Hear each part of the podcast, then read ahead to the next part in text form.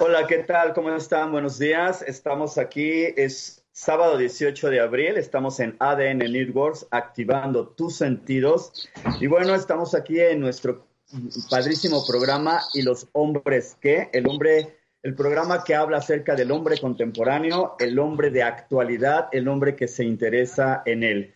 Y bueno, eh, hoy tenemos, estoy aquí junto con mi queridísima Patti Rangel, mi co-conductora Ahora estamos eh, listísimos para empezar este sábado con temas de interés común, con temas bastante interesantes y que de alguna manera van a hablar mucho acerca de nosotros como hombres, ¿verdad? Patti, adelante, ¿cómo estás? Hola, ¿cómo están? Buenos días a todos los hombres que nos están sintonizando. Pues ya, como decía este Raúl, el día de hoy, pues bueno, 18 de abril, ya sabadito, aunque estemos en casita, pero bueno, ya sabemos que es sábado. Entonces, eh, pues tenemos invitados muy interesantes el día de hoy, Raúl, eh, temas que la verdad acontecen mucho al hombre eh, en, en, este, en este tiempo de cuarentena. ¿Cómo ves? Bien, sí, sí, la verdad, este, los temas están bastante buenos. Vamos a hablar un poquito acerca de, de, finanzas y un poquito acerca de la sexualidad, así que por favor, estén con nosotros, conéctense, váyanse conectando, porque la verdad tenemos un programa. Sí, pues bueno, eh, el día de hoy le quiero dar la bienvenida a, a un invitado Mario Mendoza. Muchas gracias por acompañarnos.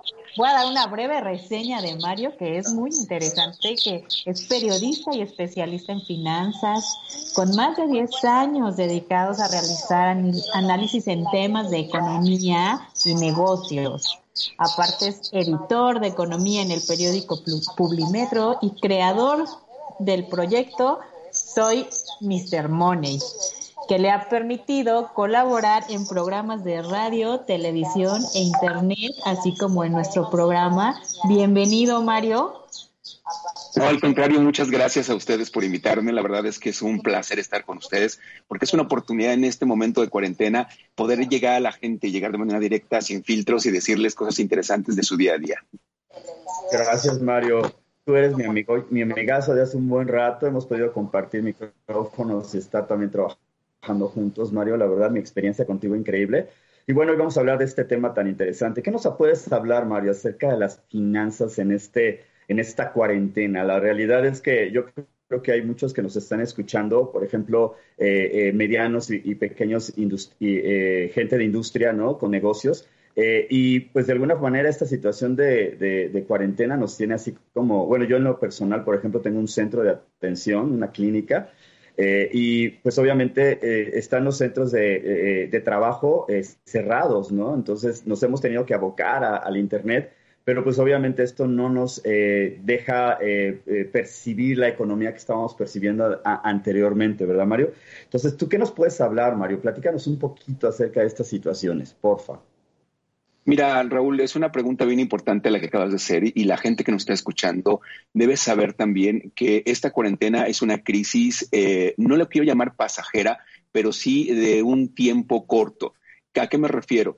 Vamos a estar eh, sin actividad económica alrededor de uno, dos meses o máximo tres meses, pero después de esos tres meses hay que reiniciar completamente las actividades. Entonces aquí el reto con, eh, con la cuarentena y con todo lo que está pasando es reinventar la empresa, reinventar el negocio. Ahorita lo primordial es buscar las maneras apoyándose en la tecnología, apoyándose en las redes sociales, apoyándose en los envíos o los servicios en casa para poder tener un flujo de dinero que le permita al negocio sobrevivir pero lo más importante, más allá de sobrevivir, está en cómo nos vamos a adaptar a la nueva realidad que está dejando eh, la pandemia del coronavirus. Aquí el asunto va a ser eh, la capacidad que tengan las empresas o los negocios, las pequeñas estéticas, las papelerías, todos los, comercios de, comida, de reinventarse, de buscar la manera de cómo llegar a los clientes, porque la verdad es que eh, esta pandemia nos va a dejar muchas lecciones desde la parte sanitaria o la parte de lavarse las manos, que es muy, muy importante y que no lo hacía hasta la forma de presentación de los alimentos y los nuevos servicios que el cliente va a requerir, porque a partir de este momento los clientes ya no van a exigir lo que exigían antes. Van a pedir que haya más limpieza, que el servicio sea más eficiente, que los envíos lleguen a su casa, que el, proveedor de un servicio le muestra esta parte de la atención que con o sin pandemia van a poder funcionar y no se van a quedar sin el servicio. Entonces, aquí yo eh, platicaba con gente de, de Ernest Jones, que es una, eh, una, una eh, agencia de investigación a, nivel mundial de mercados y me decía que lamentablemente en México se estaba poniendo difícil la situación porque alrededor de 40% de los negocios no tienen esta capacidad de reinventarse, ni siquiera la han pensado entonces no están preparados para poder hacer el cambio y en ese sentido se, se eh, iban a enfrentar a dos, a dos escenarios de 40%, cuatro de 10, cada de 10 negocios. Y el primero era que finalmente estos 40% iban a resistir al menos dos o tres meses tratando de reinsertarse en, la, en la, cadena de valor, que es todo lo que están haciendo la gente para poder eh, sobrevivir a esta pandemia. Pero que al final las empresas que sí lograran hacer esta reinvención iban a tener eh, mayor eh, mercado e iban a, terminar eh, por darles la estocada final y iban a morir o iban a, cerrar estos negocios que no se, no se reinventaran. Entonces aquí yo el reto, más que preocuparlos con estos datos, yo les diría a toda la gente que nos está escuchando, a la gente que los está viendo a ustedes en su programa, que llegó el momento de revisar el, el plan de negocio. El plan de negocio a veces es como algo que se ve muy lejano, incluso difícil o se ve como un castigo. Aquí el asunto es de que hay que ver este plan de negocio para ver cuál es el mercado, cómo cambió, dependiendo de cada ramo, si es el ramo de la, de la comida, si es el ramo de los servicios, si es el ramo de eh, las ventas, ver cómo cambió el mercado y adaptarse. Porque de otra manera va van a surgir nuevos negocios en los que no vamos a estar dentro y las oportunidades no van a esperar, van a estar ahí para quien las quiera tomar. Así es, y bueno, vemos ahorita eh, los negocios que son de todo para llevar, ¿no? O sea, tanto para ellos es, es, es un negocio que a lo mejor y algunos restaurantes o personas que prestan ese servicio se puedan quedar con esa modalidad. ¿No? Mira, perdón que te interrumpa, e, es algo bien importante. El mercado ahora, eh, te puedo decir que estaba creciendo el, e-commerce, el, el, comercio a través de Internet eh, a, a, tasas de doble dígito. ¿Qué significa esto? Más de 10%. Eh, ahora vamos a ver tasas arriba de 20 o 30% en el, en el mercado de, electrónico. Y entonces aquí no solamente va a ser para llevar, sino va a ser cómo me voy a insertar en las necesidades del cliente. Por ejemplo, te vamos a poner una marca, cualquier marca de, servicio de, transporte privado a través de una aplicación todo el mundo sabemos a cuál me estoy refiriendo o a cuáles me estoy refiriendo. Estos, eh, cuando el mercado estaba completamente parado y tuvieron una idea que se llama disruptiva. ¿Y esto qué fue? Una idea disruptiva para todos los que nos escuchan, para todos los que tienen su negocio, es cuando tú escuchas al cliente ellos se dieron cuenta que el cliente del, del, mercado de taxis, el mercado de transporte privado, tenía problemas de inseguridad, problemas de pago. Y entonces empezaron a escuchar al cliente y en ese sentido crearon una plataforma que les permitiera salvar esos dos puntos y entonces se convirtieron en los líderes e incluso en, en, en, en ese mecanismo que rompió negocios para poder crear nuevas ofertas de trabajo, nuevas ofertas de consumo, nuevas ofertas de servicio e incluso hacer que evolucionaran muchos negocios a través través de las plataformas de Internet. Algo así debemos de pensar. Cuando la gente está escuchando en este momento, yo les invitaría a que se sentaran, a que tomaran un par de horas y empezaran a analizar cuál es su mercado. ¿Qué es lo que ellos, si fueran sus clientes, requerirían que en este momento les pudieran solucionar. Por ejemplo, en el caso de la comida, más allá del, envío, también van a requerir que la gente, por ejemplo, eh, les pida que, eh, que, les muestren o que les den la certeza de que los alimentos están preparados con una higiene tal y una presentación tal que no tengan miedo ni al coronavirus, ni a ningún otro virus, ni a nada. Entonces, ahí está un, nicho de mercado. Si escuchamos también al cliente, va a que requerir que el servicio no solamente llegue a tiempo, sino que llegue bien con un empaque que le permita no solamente ser ecológico o que les permita contaminar lo menos posible, sino que además le permita que el alimento dure. Entonces, este tipo de cosas hay que empezarlas a escuchar y ver en cada sector cuáles son las oportunidades para poder eh, tener alguna oportunidad de insertarse en esta economía que va a surgir después de la pandemia.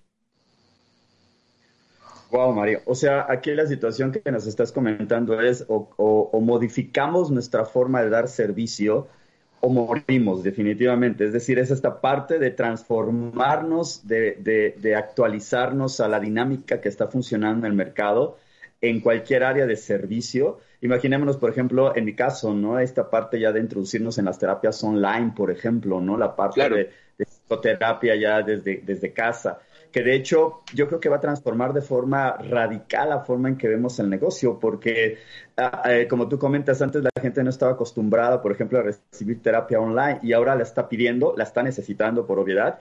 Y terminando este, este periodo de pandemia, pues nos vamos a quedar mucho con, ese, con esa manera de trabajo, ¿no? O sea, la verdad es que la gente yo creo que se va a comenzar a trasladar a los medios eh, electrónicos para poder generar mayor mercado, pero ya no solamente, anteriormente creo que era la idea generar mayor mercado, pero más bien ya es quedarnos en, en, en, en redes y en todos los procesos este, electrónicos, en este caso ya para provocar en sí mismo el ejercicio del trabajo, o sea, de la labor, de, de la labor en sí misma, ¿no? Ya no captar, sino ahora laborar dentro de, este, dentro de esta dinámica, y creo que eso es interesante y tremendo, ¿no, Mario? ¿Cómo ves?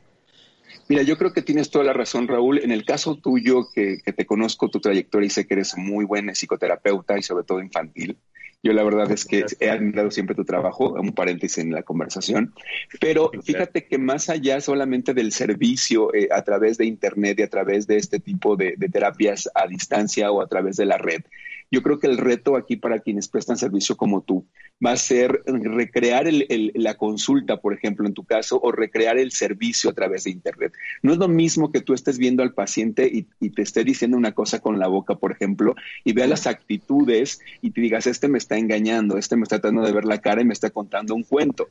Entonces, la verdad es que ahí eso te invitaría a tener una nueva oportunidad. A lo mejor ya crear una cuenta permanente en algunas de las plataformas como la que estamos utilizando ahora para poder tener cara a cara al paciente y además también educar al, al consumidor porque cuando se trata de un servicio también puede ser personalizado y tenemos que ver la manera de cómo sea privado y cómo realmente tener esta, esta interacción para que el paciente pueda tener una, una mejor calidad en el servicio. Pero además de eso, cuando veas tu plan de negocio, cuando cualquier servicio que se preste a través de la red, hay que ver cómo vamos a encontrar esos puntos que el, cara a cara, el, la proximidad no nos está dando porque estamos finalmente lejos. Entonces hay que ver cuáles son las preguntas, pues en el caso de la terapia, eh, ver las preguntas clave, cómo las vamos a sintetizar, porque además el tiempo no es tan grande y entonces el tiempo se va a volver una mercancía, ya de hecho lo es, pero va a volverse una mercancía más preciada en la que tú tendrás la capacidad de identificar los problemas que debes de solucionar en menos tiempo. Debe ser con una o dos preguntas para que después el paciente se pueda expresar y después de expresarle tú le puedas decir lo que, lo que necesita hacer. Entonces, igualito va a suceder con cualquier otro negocio. No se va a significar solamente subirse a la red y decir, ya puedo, tengo servicio y tengo un, un, este, un repartidor en moto que les va a llevar la, la comida o el servicio o lo que quieran en 10 minutos. No se trata de pizzas para llevar. Se trata de un servicio personalizado en donde vas a tener que requerir hacerle sentir al cliente que lo apapachas, que lo quieres, que estás pendiente, que además tu tiempo se va a convertir en esa mercancía por la que va a pagar dinero porque no va a ser solamente por lo que tú sabes o por lo que tú haces, sino por el corto tiempo en el que tú le vas a solucionar algo. Entonces, en esa medida, hay modelos para crear empresas en donde te dicen, a ver, si tienes estas características, imagínalo, descríbelo y después lánzalo a tu gente que está alrededor para ver cuáles son las cosas que saltan y cuáles son los eh, mecanismos que tú tienes para solucionar esas cosas que están llamándoles la atención. Y es cuando yo les digo, escuchen a su cliente, escuchen lo que eh, el, cliente les está diciendo. Si, si, en el restaurante de repente la molestia era, oye, te tardas mucho con traerme la comida o a lo mejor en algún algún tipo de venta es que el empaque llegó mal y está roto lo que me trajiste, entonces habrá que solucionar ese tipo de cosas tan pequeñitas que le van a hacer a, sentir a la gente que realmente vale la pena estar contigo, porque así como tú vas a lanzar tu plataforma y tu servicio, va a haber muchos que lo van a hacer. Entonces hay que hacerla el diferenciador y ese diferenciador va a ser si tú eres capaz de escuchar al cliente. Una vez que escuchas al cliente, tienes que tener la capacidad de escuchar a tu competencia. ¿Qué está haciendo el de enfrente? No para hacer algo igual ni para competir, sino para tú tomar la oportunidad de ser el líder, de ser el que lanza cosas y que además va a ser un poco de ensayo y error, va, a ajustarlo. Todo lo que tengas que hacer en tu negocio, a todos los que nos escuchan, deben de ser medible y debe de ser muy visible para que pueda funcionar. Si ustedes lo pueden medir, lo pueden ver y tocar, es algo que funciona porque es real. Porque también muchas ocasiones eh, caemos en que el servicio por Internet no toca al consumidor. Yo creo que lo toca todavía más porque no te tiene enfrente. Y entonces, si tenerte enfrente al proveedor del servicio del producto, debes sentir que el proveedor o, el proveedor del servicio está enfrente de ti, que está ahí contigo y que te va a acompañar. Y hay encuestas que ya en este momento están eh, señalando que la gente que recibe este, este servicio, como el que yo le estoy hablando, está dispuesta a pagar entre 8 y 25% más por ese mismo producto. Entonces, imagínate la oportunidad que ah. tienen incluso para tener mayores ganancias. Sí, bueno, y aquí, eh, como tú lo comentas, Mario, pues es cómo cambia la ideología de, del cliente y cómo tratar de satisfacerlo nosotros añadiéndole un plus, ¿no? A nuestro, a nuestra este, empresa, a nuestra pyme, porque aquí nos hacen preguntas, eh, Mario. Mira, nos, nos eh, Lula Rangel nos comenta, hola Patti y Raúl, saludos desde Toluca, un tema que nos interesa las pymes?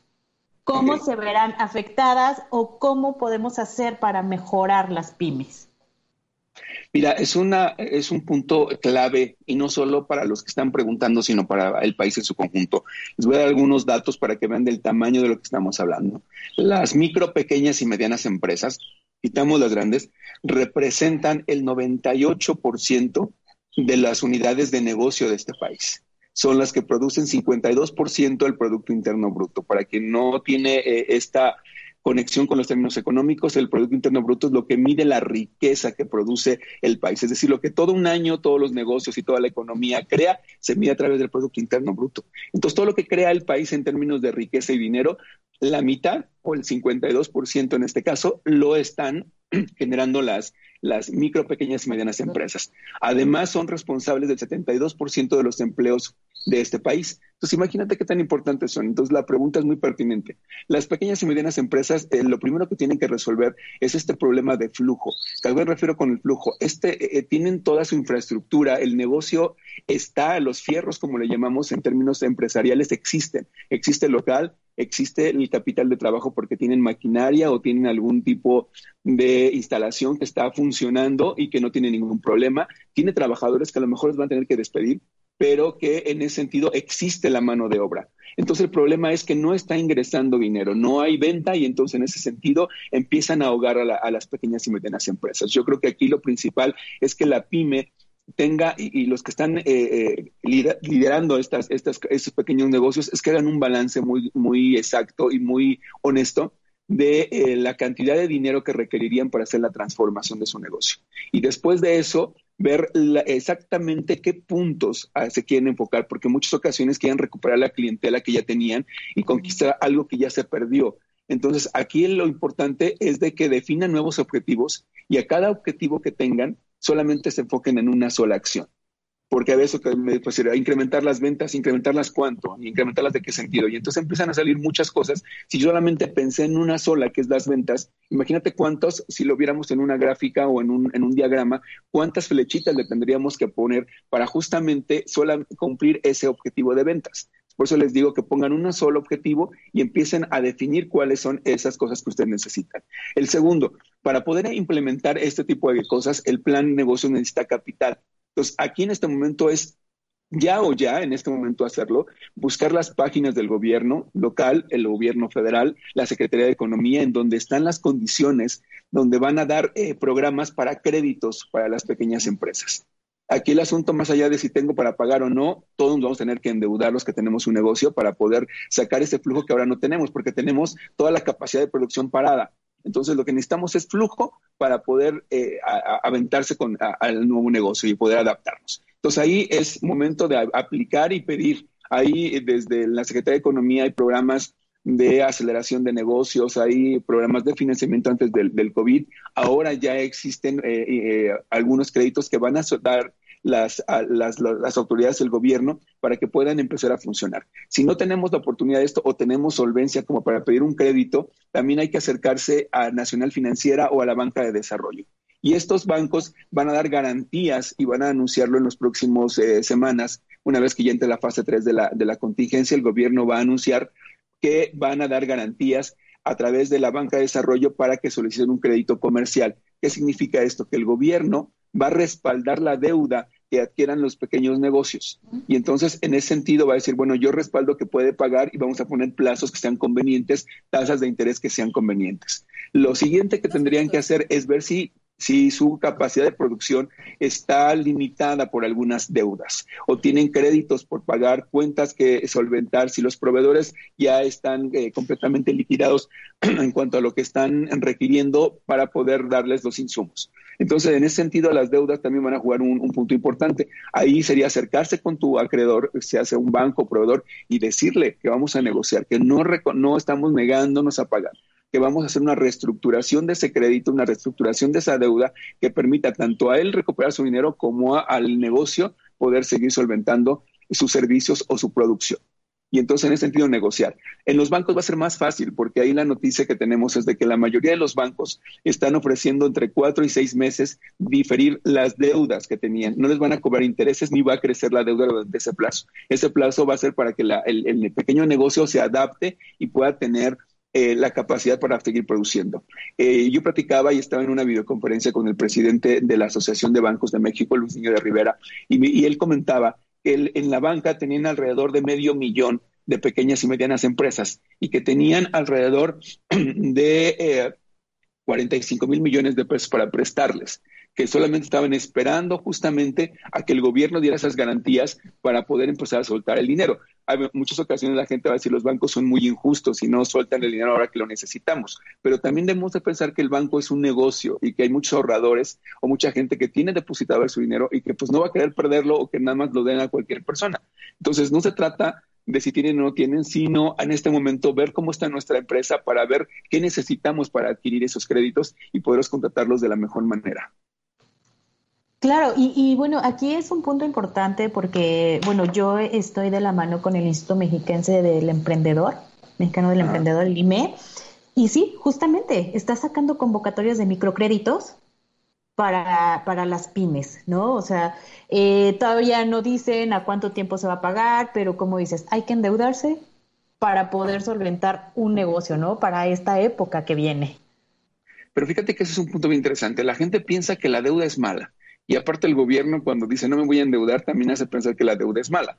Hay deudas buenas y deudas malas en ese sentido. O sea, no podemos eh, satanizar a todas las deudas porque eh, los créditos, los financiamientos se hicieron para crear eh, patrimonio, se hicieron para que yo que tengo el dinero, si fuera un banco y tú que requieres el dinero, al crédito significa acreditar. Entonces yo acredito que tengo dinero y tú acreditas que necesitas el dinero y por confianza firmamos un contrato y entonces yo te puedo prestar y tú puedes obtener el, dinero. Pero esto hay que verlo de que esta deuda es para crear patrimonio, para volver a, regenerar lo que se perdió a través de la pandemia. No vamos a mandar la deuda a algo que nos vamos a comer o vamos a usar y luego lo vamos a desechar sino es para crear riqueza. Y entonces cuando ya creemos ese mecanismo, que ojalá y todo lo logremos, de poder generar dinero, vamos a tener dinero para pagar. Y entonces esa deuda se convirtió en un financiamiento. Es una deuda buena porque me va a permitir mejorar mi negocio, mejorar mi calidad de vida y además voy a tocar a los empleados que yo tenga. Wow, qué interesante. o sea, diferenciar entre deuda buena y deuda mala es importantísimo para saber cómo manejarnos económicamente y a nivel financiero, ¿no? Con, si somos dueños de una pyme o somos dueños de algún negocio, ¿no? Sí. Pues muchas gracias. Pues muchísimas gracias, Mario. Ay, eh, Mario, gracias. Muchísimas gracias por acompañarnos. Fue una explicación muy buena. Nos están poniendo aquí comentarios que muy buena explicación del rubro de las, de las pymes, que muchísimas gracias, Mario. Karina González nos comenta esto. Y pues esperamos tenerte de nuevo en, el programa para que nos expliques más de estos temas que ahorita todos estamos, eh, que queremos saber más sobre temas de economía. Y pues bueno, tenemos que ir a corte. Muchísimas gracias, Mario. Raúl, nos vamos a corte. Nos vamos a Mario, gracias por estar con nosotros. Cuídate. No, al contrario, muchas gracias. Y recuerden que el dinero no se hizo para sufrir, se hizo para tener una mejor calidad de vida. Y me pueden encontrar en mis redes sociales para cualquier duda en arroba soy Mr. Money, tanto en Twitter como en Facebook. Ahí los voy a atender. Gracias. Gracias, Mario. Bueno, pues estamos aquí por ADR Networks activando tus sentidos. Regresamos. ¿Qué tal? Buenos días. Seguimos aquí. Eh, son las 10.33 en punto. Seguimos aquí en ADN Networks, activando tus sentidos. y eh, seguimos en el programa ¿Y los hombres qué? Y bueno, seguimos con los invitados de lujo. Ahorita tengo, tenemos ahora una invitada de super lujo, diría yo. Déjenme comentarles un poquito acerca de ella. Ella es Master Coach en Programación Neurolingüística, es psicoterapeuta humanista, también es socia fundadora del Centro de Entrenamiento y Desarrollo del potencial humano y además es, es exatleta de alto rendimiento. ¿Qué creen? Y está con nosotros ni más ni menos que Tainé Ramírez. Tainé, muchísimas gracias por estar aquí. Un honor tenerte con nosotros. Tainé, bienvenida. Gracias, Pati. Gracias, Raúl. Buenos días. Y a todos los que nos ven. Muchísimas gracias. Gracias. Oye, Taine, vamos a hablar de un tema también bastante interesante y preocupante, yo creo que para muchos de los que nos están escuchando, que la mayor parte se presupone que son hombres, aunque también, como diría el, anuncio, a las mujeres les encanta, entonces yo creo que también tenemos mujeres que nos escuchan y que también están interesadas en este tema. Este tema de la sexualidad en el hombre durante la cuarentena. Platícanos un poco, Taine, ¿qué tanto está afectando a la libido del hombre esta parte de encierro, esta parte de estar en cuarentena. Platícanos un poquito, Taine, porfa. Mira, Raúl, Pati, eh, pareciera que cuando hay un confinamiento en esta cuarentena sería el escenario ideal para muchas personas que se quedaron con su pareja o que por alguna razón se quedaron con tal o cual persona, eh, podemos hacer home office, podemos quedarnos en la casa. Entonces pareciera que todas estas condiciones eh, nos llevarían a pensar a que la libido se ha aumentado y que podemos tener eh, relaciones sexuales o intimidad sexual a diestra y siniestra, ¿no? Sí, Sin embargo, que era en todos lados, ¿no? En la cocina. La casa. y, y, bajo las condiciones, ¿no? Bueno, a lo mejor este, a ti te tocó la cuarentena, recién te casaste, y, este, y vives únicamente con tu marido o con tu esposa, ¿no? Eh, o a lo mejor te tocó la cuarentena con tu pareja desde hace 50 años, ¿ves? O a no es lo mismo, ¿verdad, Tainé? No es lo mismo. Definitivamente no es lo mismo. Definitivamente no es lo mismo. son situaciones totalmente distintas. Y entonces aquí, enfocado un poquito hacia esta sexualidad de lo masculino, por llamarlo de alguna forma, porque es una construcción binaria, quienes hacemos género, yo soy especialista en género, sabemos que el pensamiento binario y la definición de la sexualidad binaria es una construcción social. Entonces, ahí, Raúl, vale la pena hacernos esta pregunta. En el confinamiento, un confinamiento voluntario para muchos de nosotros, eh, este tema del aislamiento y la sana distancia, el estrés, la angustia y una serie de factores psicológicos, porque independientemente de la posibilidad física de estar y a lo mejor poder tener ese contacto o esa intimidad sexual, alrededor de lo que está sucediendo hay una serie de factores psicológicos, como ahorita lo hablaban eh, eh, en, la sección anterior. Bueno, ¿qué onda con mi trabajo? ¿Ah?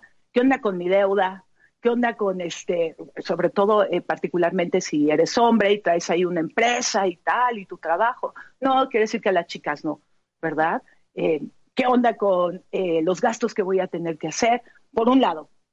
Por otro lado, es muy revelador, Raúl Patti. en este tiempo yo he tenido muchísima consulta. Yo llevo 20 años de experiencia clínica. Y la mayor parte de lineamientos tiene que ver con ¿qué hago con esta persona con la que no he convivido tanto tiempo en un mismo lugar? Claro. No nos conocemos, ¿no? Entonces, de pronto tengo consultantes hombres que me dicen, te juro que no la conozco. no, yo me casé con otra persona. Ah, el desconocimiento, ¿no? Totalmente. Y entonces eso también nos implica un factor psicológico de estrés. Tanto tiempo en el mismo lugar, eh, con personas que definitivamente en nuestro día a día no estamos conviviendo tan recurrentemente. Entonces, la pregunta sería, eh, ¿qué onda con la intimidad sexual ahora en esta cuarentena? ¿Se incrementó eh, la libido, el deseo sexual? ¿O parece ser que hay un decremento de la libido? Y por ahora, parece ser que todo lo que hemos encontrado, por lo menos a nivel terapéutico clínico por las condiciones sociales, es que hay una reducción de la libido. Eh, en estos tiempos de cuarentena. Paradójicamente, es muy paradójico y claro, depende de ciertas condiciones. Es ahí donde estamos en este momento. Yo creo que tiene, como tú comentas, Tainé, mucho con la parte de la falta de, conocernos, de la... Eh, eh, vivimos en una sociedad como ya despersonalizada, ¿no? Totalmente cada una de nuestras actividades cotidianas y diarias que realmente, por ejemplo, hombre y mujer vienen a verse hasta, hasta ya llegada la noche y eso cada quien ya totalmente agotado, trabajado, ¿no? Tanto mental, emocional, activamente en todos los aspectos. Y obviamente ya no hay eh, deseo sexual. Este deseo sexual disminuye en base, como tú comentas, al estrés, a la sobreactividad, ¿no? Laboral, a la parte también del manejo de, los hijos, si los, si los hijos están presentes. Entonces, como tú comentas, pues es tremendo encontrarse con una triste realidad, pero es cierto, no sabemos, eh, eh, no, nos conocemos y no sabemos intimidar de alguna forma de, de, forma más sana y correcta, ¿no? Y si no lo hacemos cotidianamente, pues yo creo que mucho menos estando en encierro, que es lo, lo que tú nos estás comentando, ¿no? Definitivo. Sí, per se es, eh, en la pareja es todo un reto el tema de la intimidad, porque habrá que distinguir. La sexualidad está constituida porque es el tema, ¿no? La sexualidad masculina, que onda ahorita. Ajá. Entonces, entender el concepto sexualidad nos lleva a un rubro sumamente interesante en este momento, porque nos implica replantearnos nuestra propia sexualidad, particularmente un aspecto de ella, porque la sexualidad es nuestro sexo biológico, no podemos negar, ¿verdad?, que este, machos y hembras tenemos cierta carga hormonal, cierta carga eh, eh, biológica diferenica, ¿verdad? Una, una de las grandes intelectual, ¿no? Sí, una de las grandes. Sexo de forma diferente a nivel. Por supuesto. A nivel biológico, incluso es, es un tanto diferente. Entonces, eh, le decía un poco a Patti cuando platicábamos, una de las diferencias biológicas es que el cerebro eh, de, los machos, porque estrictamente sería así, o no es masculino, se basa en objetivos. Ajá. Y eso hace que la intimidad sexual cambie completamente. Y el cerebro de las hembras, nosotras, eh, se basa en procesos. Entonces, aún en la cuarentena, cuando podríamos ir erotizarnos, ¿verdad? Podría haber este deseo, se activa la libido, la excitación, ¿no? Habría que entender que estamos en un momento donde reconocer las diferencias biológicas es vital para encontrar mejores lineamientos de intimidad sexual. Nosotros requerimos proceso, por eso para nosotras el pre, el durante y el post es tan importante, ¿verdad? Y para, y para el otro cerebro es, yo voy al objetivo. A lo que voy. A lo que voy, ¿no? A lo que voy. A la meta final. Esta cuarentena lo que, lo que nos plantea un poco es también aprender a conocernos. Es, riquísimo. Ajá, a lo mejor sí se despierta este, esta libido, como bien decía Raúl Pati, y tenemos muchas opciones para explorarnos sin ponernos en riesgo, porque ahí me adentraría como, como la siguiente parte de la sexualidad, que tendría que ver con el rol sexual o los roles de género. tenemos el sexo biológico, los roles de género. Los roles de género es nuestra esfera social, lo que nos asignaron. Si naciste macho, entonces te vamos a asignar roles masculinos. Y habrá que entender la carga también que en este momento eh, socialmente está depositada ahí, ¿verdad? Particularmente si son proveedores. Claro particularmente. Que así, que así lo conocemos, ¿no? El hombre provee, trae el dinero, trabaja, la mujer hay veces que se queda en la casa. Ahorita ya no es así, ¿no? O sea, ya hay veces que los trabajan. Y por ese mismo tema de que los dos están en su rol trabajando, ya no se conocen, porque llegan, como decía Raúl, llegan en la noche, platicamos tantito, sabes que estoy cansada, cansado, a cualquiera de los dos les puede doler la cabeza, no sé, pero a los dos. Ya a los dos, a estas alturas. Ya al mismo tiempo, puede ser. Ok. Pues entonces ya no llegan a concretar esta parte, ¿no? De estar juntos, de saber qué te gusta a ti, cómo me gusta a mí, cómo, cómo es que te tengo que llegar a ti, ¿no? Yo mujer o al hombre o, al hombre, cómo es que me tienes que llegar a mi mujer, ¿no? claro, eso es indispensable. Y además, a propósito de ello, Pati, agregando, eh, nos hemos eh, venido a, este, a esta cuarentena porque también fuimos entendiendo o reconocemos los roles de cada uno que probablemente no teníamos ni idea. De pronto encontrar a un, a un varón dentro de la casa y decir, ¿qué onda con los niños? ¿Qué onda con las tareas? ¿Qué onda con la crianza? Este, a ver, pásate un poquito para Y viceversa. Muchos hombres están haciendo home office tal y traen ese rol social. Entonces muchas de las chicas que yo consulto, mujeres que están casadas, es, pues es que cree que soy su, su, este, su empleada, me dicen, ¿no? Secretaria, casi, casi, ¿no? Tráeme su café, tráeme la... Sí, cañón. Y, no nada que ver. Eso pone nuevamente otro factor psicológico, porque recuerden algo, para el cerebro, todo lo que no conoce es una amenaza. Todo lo que no conoce es una amenaza y por tanto una fuente de estrés. Si el estrés se prolonga, va a tender a haber una anulación básicamente de las necesidades secundarias, porque el cerebro dice tengo que sobrevivir. Y la intimidad sexual es una necesidad secundaria, no primaria. Las necesidades primarias son lo que me mantienen vivo. ¿No? Ya sé, ya sé si me estás viendo, ya sé que los chicos me van a decir, Tainé, pero ¿cómo crees que no te puedes morir si no tienes? No, no te vas a morir. es lo que mantiene ya están comentando, creo que por aquí algo. sí, sí, sí.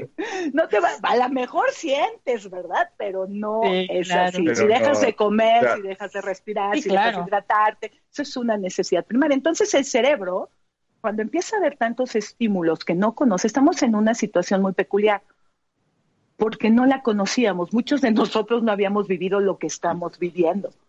No solamente en la cuarentena, en lo que está sucediendo con el COVID, sino situaciones dentro del hogar, como te haya tocado. Son situaciones nuevas para todos nosotros. ¿Qué significa?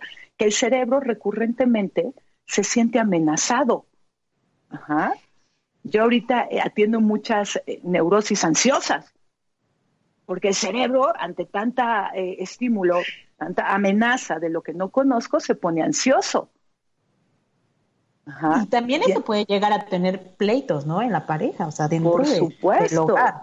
O sea, se concentra un humor mal en el que se explotan, pero ahora sí nos, ahí no puede pasar el de, pues ya me voy. No. Y quedar en tu casa. ¿A dónde te vas? ¿A dónde te vas? ¿A la sala? ¿A dónde ibas? ¿A dónde Ya me voy a la cocina, exactamente. Bueno, pues yo me voy, al a la sala de TV.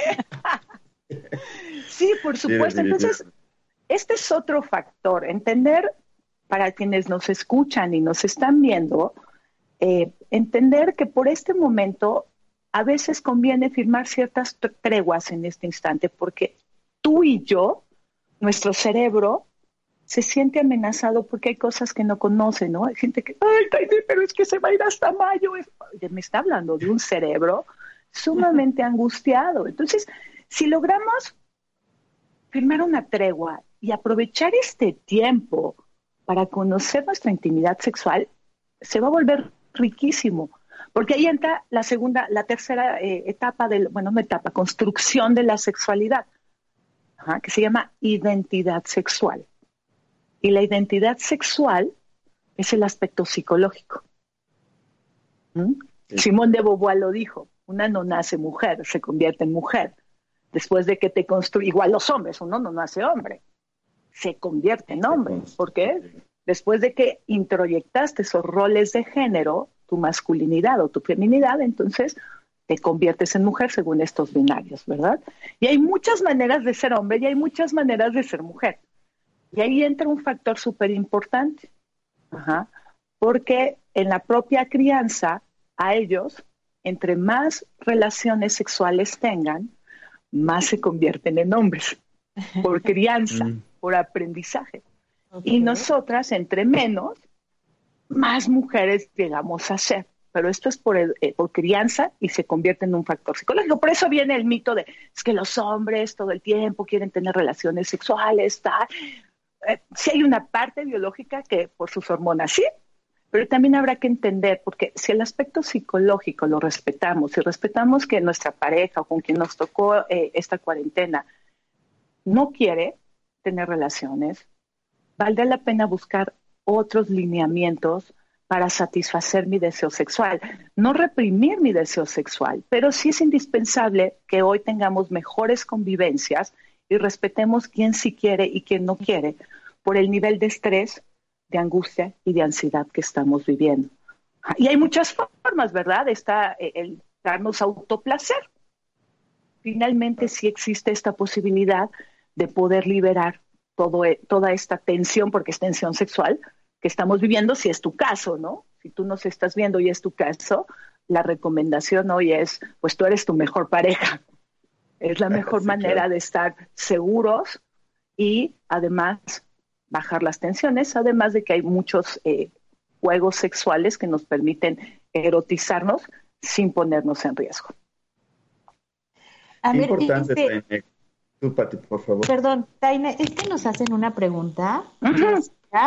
Eh, dice, la neurosis ansiosa está provocando que hombres y mujeres no duerman en sus horarios y en este momento estén pues cansados y menos desean tener relaciones sexuales. Es tal cual. Eh, al haber, yo lo digo un, tanto en Tandem Training, que por ahí me pueden seguir, al tener tanta información a la mano, ¿verdad? Y tener este, esta cuarentena y este confinamiento, de pronto podemos estar consumiendo mucha información que lejos de aquietarnos, volvernos a nuestro centro, nos inquieta. Yo les digo, se te prendió la loca de la azotea, necesitas controlarla, necesitas darle paz. Bájale, sí, bájale. Apágala tantito. Dale chance, ponte un poquito a meditar, ponte un poquito a hacer introspección, contempla, lee, salte un poquito de, este, de esta eh, forma en cómo lo estamos llevando sin perder tus, tus cuidados. Pero es verdad, el tema es que muchas personas, por lo menos de las que yo consulto, no están durmiendo. Y entonces, ¿qué significa? Que también hay una reducción de energía, porque la energía también viene en el sueño reparador.